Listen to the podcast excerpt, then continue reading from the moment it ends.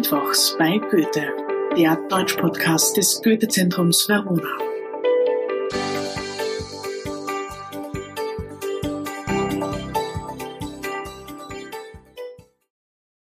Hallo und herzlich willkommen zur ersten Folge der fünften Staffel Mittwochs bei Goethe. Mein Name ist Eva und ich freue mich sehr, dass ihr wieder dabei seid. Ja, der Fasching ist da und auch schon fast wieder vorbei und deshalb ist es allerhöchste Zeit, sich die wichtigsten Faschingsbräuche in Deutschland und Österreich anzusehen. Aber beginnen wir zunächst beim Wort selbst. Im Norden des deutschen Sprachraums sagt man der Karneval. Woher das Wort genau kommt, weiß man nicht, aber wahrscheinlich aus dem Lateinischen de carne levare ien junum, fasten und dabei kein Fleisch essen. Dieses Wort hat sich dann wahrscheinlich zum älteren italienischen Begriff Carnevale für Fleisch, Lebewohl entwickelt. Italienisch also Carne und Wale, Lebewohl. Im Süden sagt man der Fasching. Dieses Wort kommt vom mittelhochdeutschen Faschank oder Fastschank. Das bedeutet eigentlich, dass ich ein Fastengetränk bekomme. Im Dialekt verwendet man heute noch das Wort Fassnacht. Wir sehen also, beide Wörter sehen schon die nahende Fastenzeit kommen. Dabei sind wir auch schon bei der wichtigsten Frage. Wie lange dauert der Karneval bzw. die Faschingszeit eigentlich? Offiziell beginnt diese verrückte Zeit am 11.11. .11. um 11.11 Uhr. .11. Aber die meisten Bräuche, von denen wir hier sprechen, werden erst nach Weihnachten gefeiert. Das Ende des Faschings ist 40 Tage vor Ostern. Die letzten zwei Faschingstage sind der Rosenmontag und der Faschingsdienstag. Der Rosenmontag. Dieser Tag hat nichts mit der Rose als Blume zu tun, sondern kommt vom mittelhochdeutschen Wort Rasen für verrückt sein. Man sieht in diesem Wort schon, dass hier die Faschingsferien ihren Höhepunkt erreicht haben. Am Tag darauf dem Faschingsdienstag, wird in den meisten Schulen in Österreich der Fasching gefeiert und jeder Schüler, jede Schülerin und jeder Lehrer, jeder Lehrerin kommt verkleidet. Meist gibt es dann auch Faschingskrapfen, aber zu denen kommen wir später noch. Der Faschingsdienstag ist der letzte Tag des Karnevals und am darauffolgenden Tag mit dem Aschermittwoch beginnt die Fastenzeit. In diesem Begriff können wir das Wort Asche entdecken. Der Name kommt also daher, dass man von einem Priester ein Aschekreuz auf die Stirn gemalt bekommt, was eine symbolische Geste ist. Es soll eine Erinnerung daran sein, dass man nur aus Erde besteht und nach dem Tod auch wieder in die Erde zurückkehrt. Damit wird man also an die eigene Sterblichkeit erinnert. Am Aschermittwoch beginnt die 40-tägige Fastenzeit die bis Ostern andauert. In dieser Zeit verzichten die meisten Menschen auf etwas, auf Schokolade, Fleisch oder Alkohol. Die Fastenzeiten in allen monotheistischen Weltreligionen gelten für alle Gläubigen, aber nicht für alle Arbeitenden. Wie und in welchem Ausmaß man fasten möchte, ist also freiwillig. Im Fasching verkleidet man sich und es werden die buntesten Kostüme getragen. Die Bezeichnung für ein solches Kostüm ist Faschingshäs mit Umlaut geschrieben. Dazu passt eine sogenannte Larve, also eine Holzmaske. Diese Larven werden oft extra für die Karnevalszeit hergestellt und an den Träger und die Trägerin angepasst. Und was isst man in der Faschingszeit? Vor allem Süßigkeiten, besonders Krapfen. Das ist ein mit Marmelade gefülltes Gebäck, das mit Zucker bestreut wird. Die Füllung kann aber auch aus Vanillepudding, Pistaziencreme oder mit Eierlikör gemacht sein. Der Fantasie sind hier also keine Grenzen gesetzt. Und was passiert nun in dieser Faschingszeit? An den Wochenenden gibt es in verschiedenen Regionen Faschingsumzüge. Diese kann man sich vorstellen wie Paraden. Jeder Wagen hat dabei ein eigenes Thema oder wird von einer eigenen Berufsgruppe gestaltet. Organisiert werden diese Umzüge von sogenannten Faschingszünften. Eine Zunft ist eigentlich eine Gemeinschaft für Handwerker.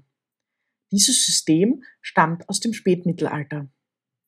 Damals war es wichtig, dass beispielsweise alle Tischler in einer Gemeinschaft versammelt waren, um eine politische Stimme zu haben. Außerdem waren im Todesfall die Zünfte für die Familien der verstorbenen Handwerker verantwortlich. Die Zünfte haben ihren Ursprung mit dem Aufkommen der Städte. Heute organisieren die Faschingszünfte die Umzüge und tragen verschiedene Kostüme, wodurch man sehen kann, wer zu welcher Zunft gehört. Sie haben auch bestimmte Faschingsrufe. Der bekannteste von ihnen ist Alav. Dieser Ausruf stammt aus der Gegend um Köln. Köln hat eine sehr lange Faschingstradition und noch heute finden dort die größten Umzüge und Partys statt. Der Ruf Alav stammt vermutlich von Alle auf und sollte die Leute zum Mitmachen animieren. Im österreichischen Raum ist das bekannteste Spektakel der sogenannte Villacher Fasching in Kärnten. Der Faschingsruf dort ist Lei Lei. Jetzt möchte ich euch aber vier Faschingsbräuche näher vorstellen. Brauch 1. Die Perchtenläufe und das Zampern. Die meisten Faschingstraditionen haben etwas damit zu tun, den bösen Winter zu vertreiben, damit der Frühling kommen kann. Außerdem sind viele von ihnen aus alten, heidnischen, also vorchristlichen Fruchtbarkeitsbräuchen entstanden. Wir sehen also, die Natur und der Mensch stehen in Wechselwirkung zueinander. Manchmal gehen sie Hand in Hand, dann sind sie erbitterte Feinde. Auch die sogenannten Perchtenläufe, die meist aber schon im Dezember stattfinden, sind schon sehr alt. Die Menschen, die bei einem solchen Lauf mitmachen, verkleiden sich. Sie tragen dicke Felle und hässliche, fürchterliche Masken, die aussehen wie Teufel. Jedes Kostüm wird extra angefertigt. Zum ersten Mal mitgehen auf einen solchen Lauf darf man im Alter von 16 Jahren. Es ist eine Art Initiationsritual für junge Männer. Wenn diese jungen Männer verkleidet sind, sind sie ein sogenannter Percht.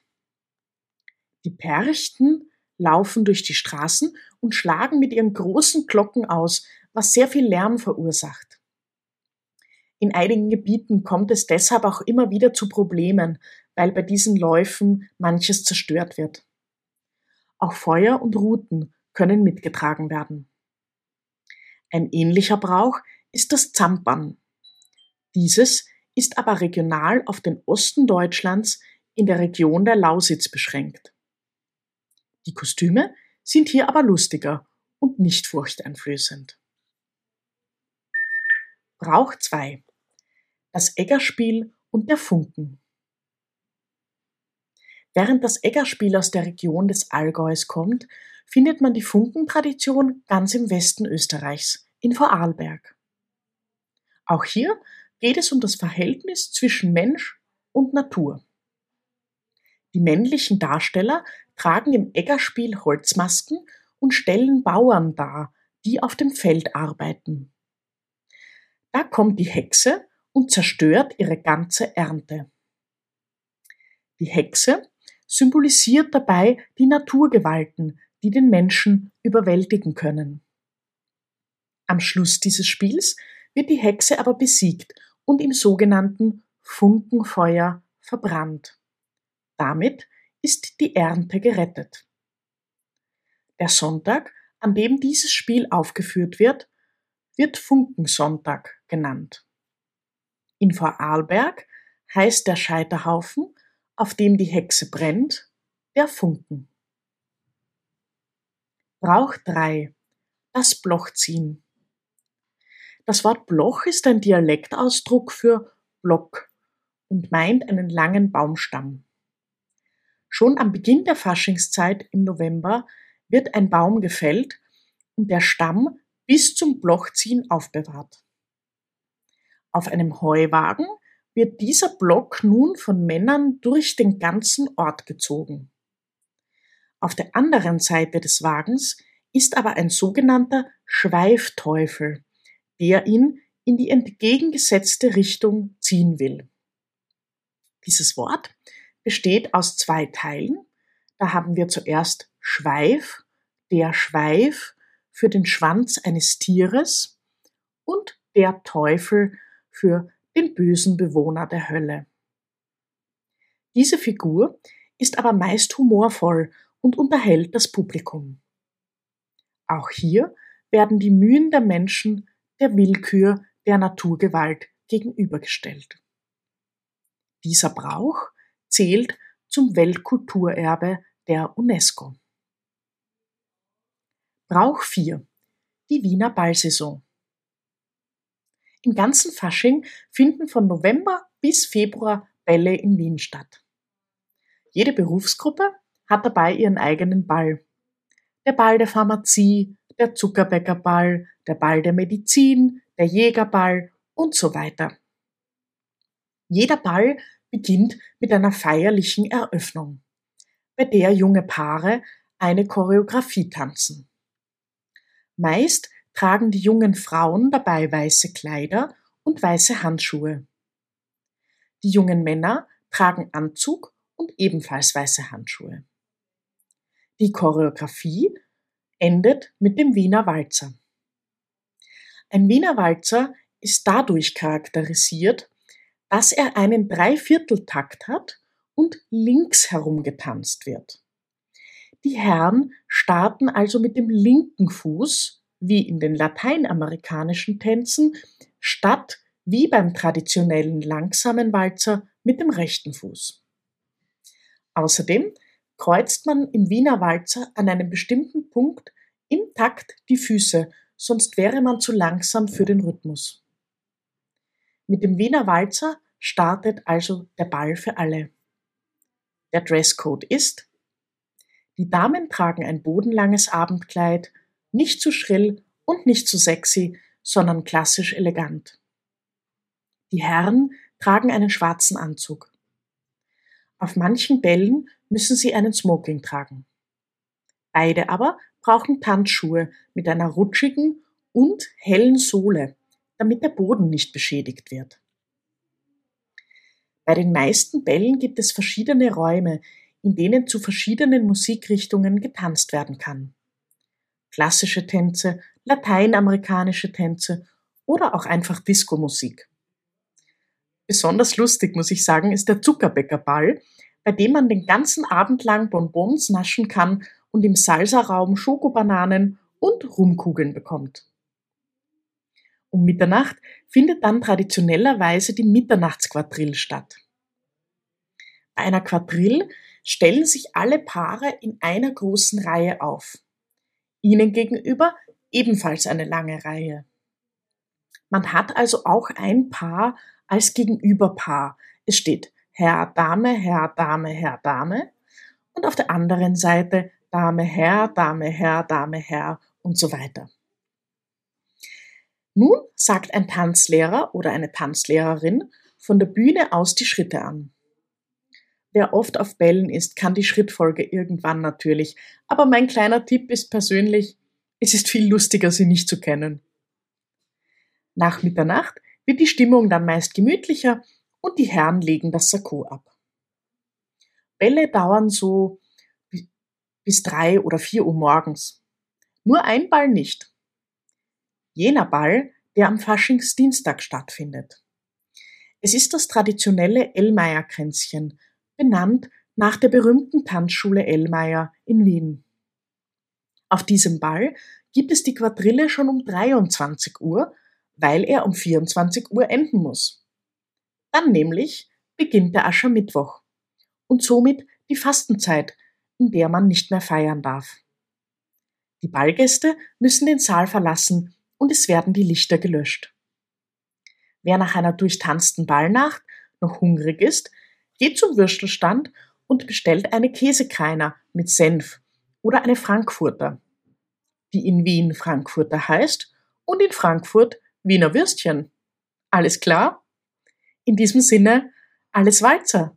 Servus und Tschüss. Bis zum nächsten Mal. Das war Mittwochs bei Goethe, der Deutsch-Podcast des Goethe-Zentrums Verona. Wir hören uns in zwei Wochen wieder. Ich freue mich schon. Bis dann.